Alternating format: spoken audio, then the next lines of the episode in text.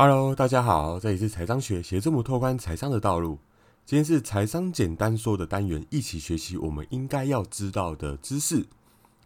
历史呢，每一次的著名的金融危机，对于宏观的经济发展有着重要指导性的意义。德国哲学家呢，黑格尔曾经说过，历史有重演的特性，它会一直一直持续到教训被人领悟为止。换言之，如果人类的话，他没有做个改善，它就会重复的发生。无论是从宏观的经济走向，还是微观的区域投资，他们有着极大的借鉴的意义。今天呢，就向大家介绍，因为金融政策所导致发生在一八三七年的一个金融恐慌。所以呢，基本上来讲的话，为什么现在的货币政策、金融政策会如此谨慎？就是因为如果稍有不慎，就会引发金融海啸。所以呢，我们先来看看美国金融恐慌发生的过程。一八三七年的美国，时任的总统安德鲁·杰克逊，出于发展美国经济为初衷呢，决定关闭第二合众国银行。但是这一个举动，无疑是按下了金融核爆的开关，促成了金融恐慌的发生。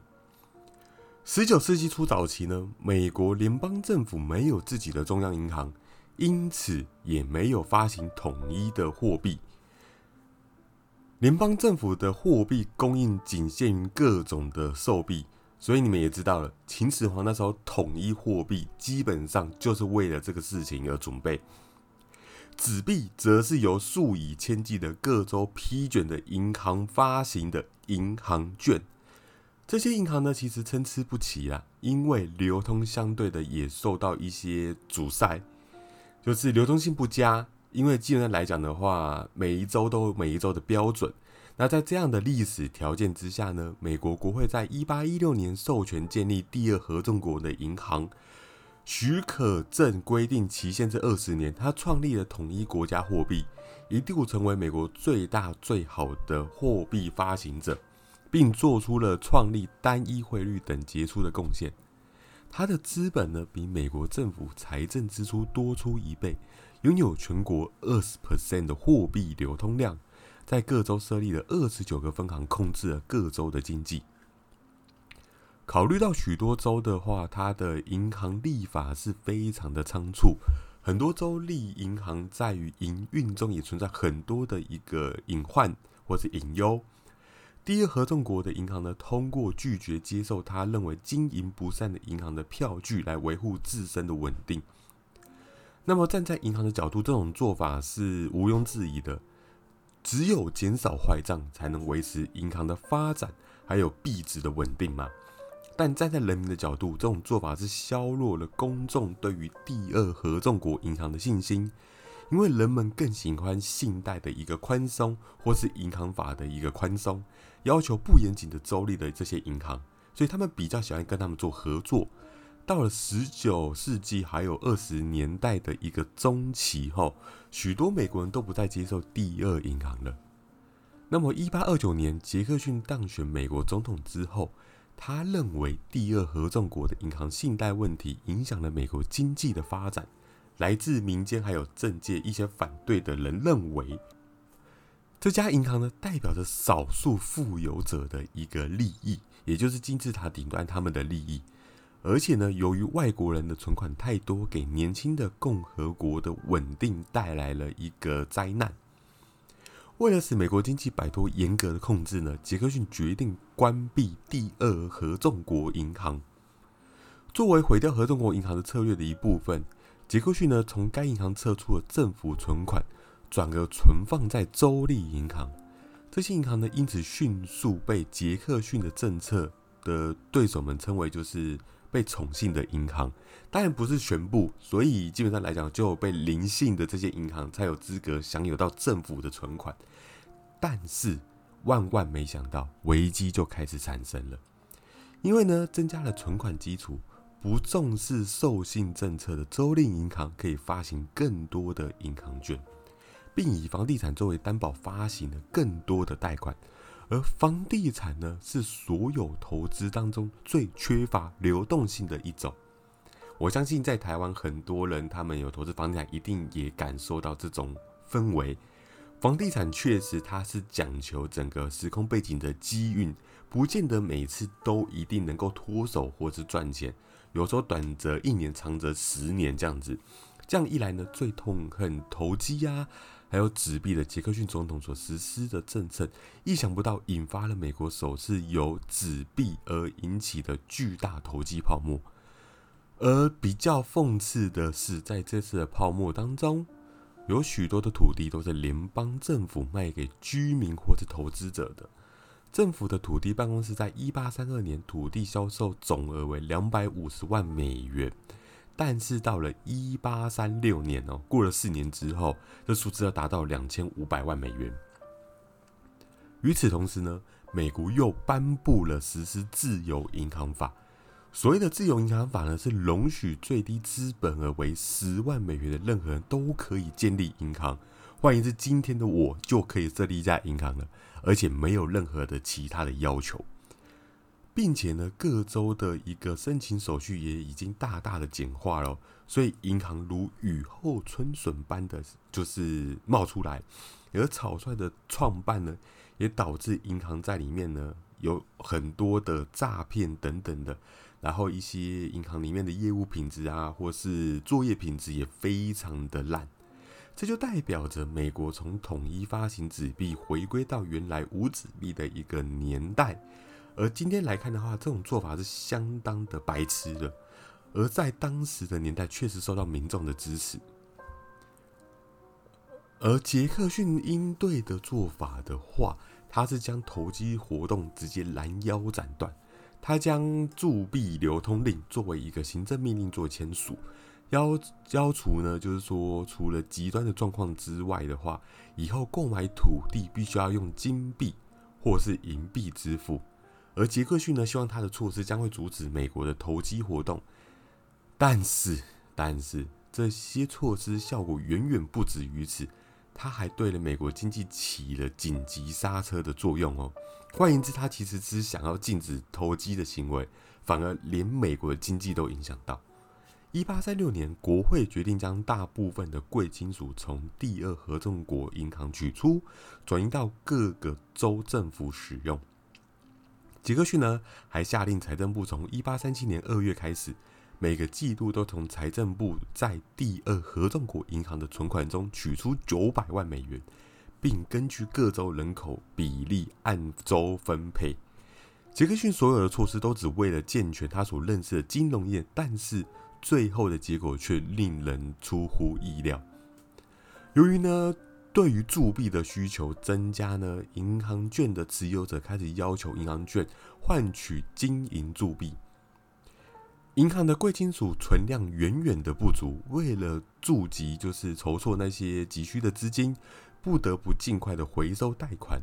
由于缺乏足够的贵金属，银行也无力兑付发行的一个货币，不得已一再的推迟，所以美国的经济恐慌要开始了。第二合众国银行呢，由于之前过多的发行的币纸，巨量的托付请求似乎耗尽了它的资源了。同时呢，该银行延期申请遭到杰克逊总统拒绝，被迫缩成了一家州立银行，并停止了一些贷款的发行。这次的恐慌同样严重的剥削了州银行。为什么？很多实力较弱的银行因为黄金储备较少，纷纷的破产。没有倒下的银行也纷纷开始耍赖了嘛，就是拒绝偿还贷款呐。那么，在一八三七年底呢，全美的所有银行，至少是还有那些没有破产的银行，都终止了金币的兑换。而英格兰银行呢，为免避为了避免啊黄金流出国门呢，开始提高利率，这导致英国的棉花进口量下降，进一步影响到美国的经济。因此呢。美国更正，英国的国内利率升高，所以英国的投资者的话不再愿意将钱投入到美国的证券上，这对华尔街证券市场呢无疑是雪上加霜。美国陷入了严重严重的人为货币流通巨量的减少，最终引发了一八三七年的经济大恐慌。股票的价格像是报复性的开始下跌，破产很快蔓延至所有的行业。全美那个时候，九十 percent 的工厂都关了门，失业率是极高的哦，比照现在是高了很多。还有成千上万的人失去自己的土地。当几个州的州政府试图为他们的债务进行融资的时候，发现市场上已经没有人愿意买他们的债券了。政府的收入虽然在一八三六年达到了五千零八十万美元。但是在一八三七年呢，却只有两千四百九十万美元。杰克逊的联邦政府不欠债的一个美好光景已经一去不复返，美国历史开始进入首次的萧条时代。那么，美国经济出现萧条的时候呢，这是杰克逊没有料到的一个情况。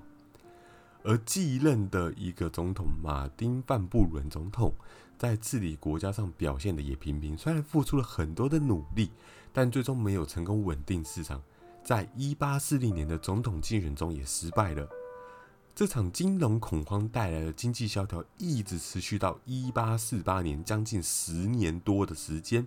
那加州才发现巨大的旧金山的金矿，美国经济才开始好转哦。所以你知道吗？旧金山金矿拯救了美国萧条。那我们这边来讲讲美国金融恐慌发生的原因。刚刚是讲过程，那么美国金融恐慌的成因其实有很多的方面，比较核心关键的原因是市场流动性的紧缩。简单来说呢，是市场上没有钱，没有钱就会影响到生产还有贸易，最终呢变得宏观的整个总金的一个问题。那这边呢，我做一个简单的一个结论。那像是第一个，他做错的话就是统一，就是我们讲说取消统一纸币的发行。我相信大家对于现在的生活不会感到困难，那或者说是觉得习惯，因为今天我所拿的钱到了台北市、到了高雄、到了新竹都是可以用的，不见得要换到可能假设今天去苗栗好了，不一定要换成苗栗国所发行的货币，这就是统一货币的好处。那么杰克逊总统呢关闭第二合众国银行，是因为恐慌，这样这个是恐慌的起因嘛？而关闭该银行也意味着取消统一纸币的一个发行。杰克逊总统的初衷也是为了取消一种债务机制，降低国家的债务，用实实在在的货币进行交易。这种方式呢，对于封闭式的环境来说是非常的适用。当货币的总量降低时，可以通过提升币值来解决。但当时美国并非封闭的环境，所以这个方式其实用起来是非常的笨的。然后接下来第二点，我刚刚讲到了嘛，因为他是想要走金本位时代的那种感觉，所以他是急于想要摆脱纸币导致的一个挤兑。如果在关闭第二合众国银行的时候所采取是比较柔软一点的一个经济政策，也许就不会导致市场金融恐慌。而杰克逊采取的政策是过于的强硬，导致纸币一夜之间沦为废纸，无法流通。那也进一步导致众多的银行破产，居民的财富被洗劫一空，老百姓没有饭吃，经济能够好到哪去？我问你们。然后接下来，在当时的年代是金本位时代，所以各国其实都在阻止贵金属的流出。我刚刚里面有提到，英国为了防止黄金而流出，而大幅提高利息。在当时时间通行的就是金本位，外贸的整个外外部贸易减少的，也代表着美国无法通过贸易获得黄金，而本国的贵金属当然也有限嘛，所以因此导致市场的通缩严重。由于当时美国并非封锁的一个环境，存在国际贸易的一个问题。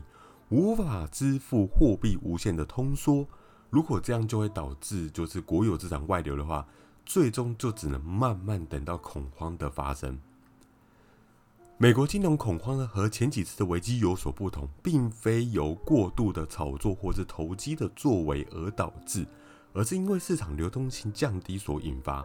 从经济的角度来看，过度宽松导致币值下降。过度紧缩导致就是钱不能用。现在不以黄金作为货币发行基础，但也摆脱不了基础货币的一个限制。这一次呢，我们像看前前前总统好了，川普他的贸易挑衅就是对于他的存量，他的一个基础货币的存量做一个考验。一八三七年呢，其实它的金融恐慌是一场由金融政策所引发的金融危机，货币宽松也催生出来了泡沫。那么货币政策整个转变之后，会使得泡沫会直接慢慢的越来越大，最后就破掉了。任何一次金融危机的发生，最后受伤的一定都是我们讲说平民百姓。通过层层的转嫁，最后一棒的永远都是我们的普罗大众。因此呢，整个金融大头在投资上最注重的就是民众的素质，只有与民众相逆，才能获得超额的一个收益。市场永远都在周而复始的一个运转。疯狂时呢，人们永远会被就是利益啊蒙蔽双眼。一旦了解到其中的规律的话，下一步你们该怎么走，应该就清晰的摆在眼前。不要被整个就是羊群效应牵着走，你们应该要去看。到底现在这个贪婪之中有没有真正贪婪的机会？这个套在投资都是一样的道理。那么感谢这次的收听，希望大家喜欢今天的内容。喜欢的朋友可以帮我点击关注以及分享，还有追踪我的 IG，我会不定时更新投资场上最新的资讯。那我们下次再见喽。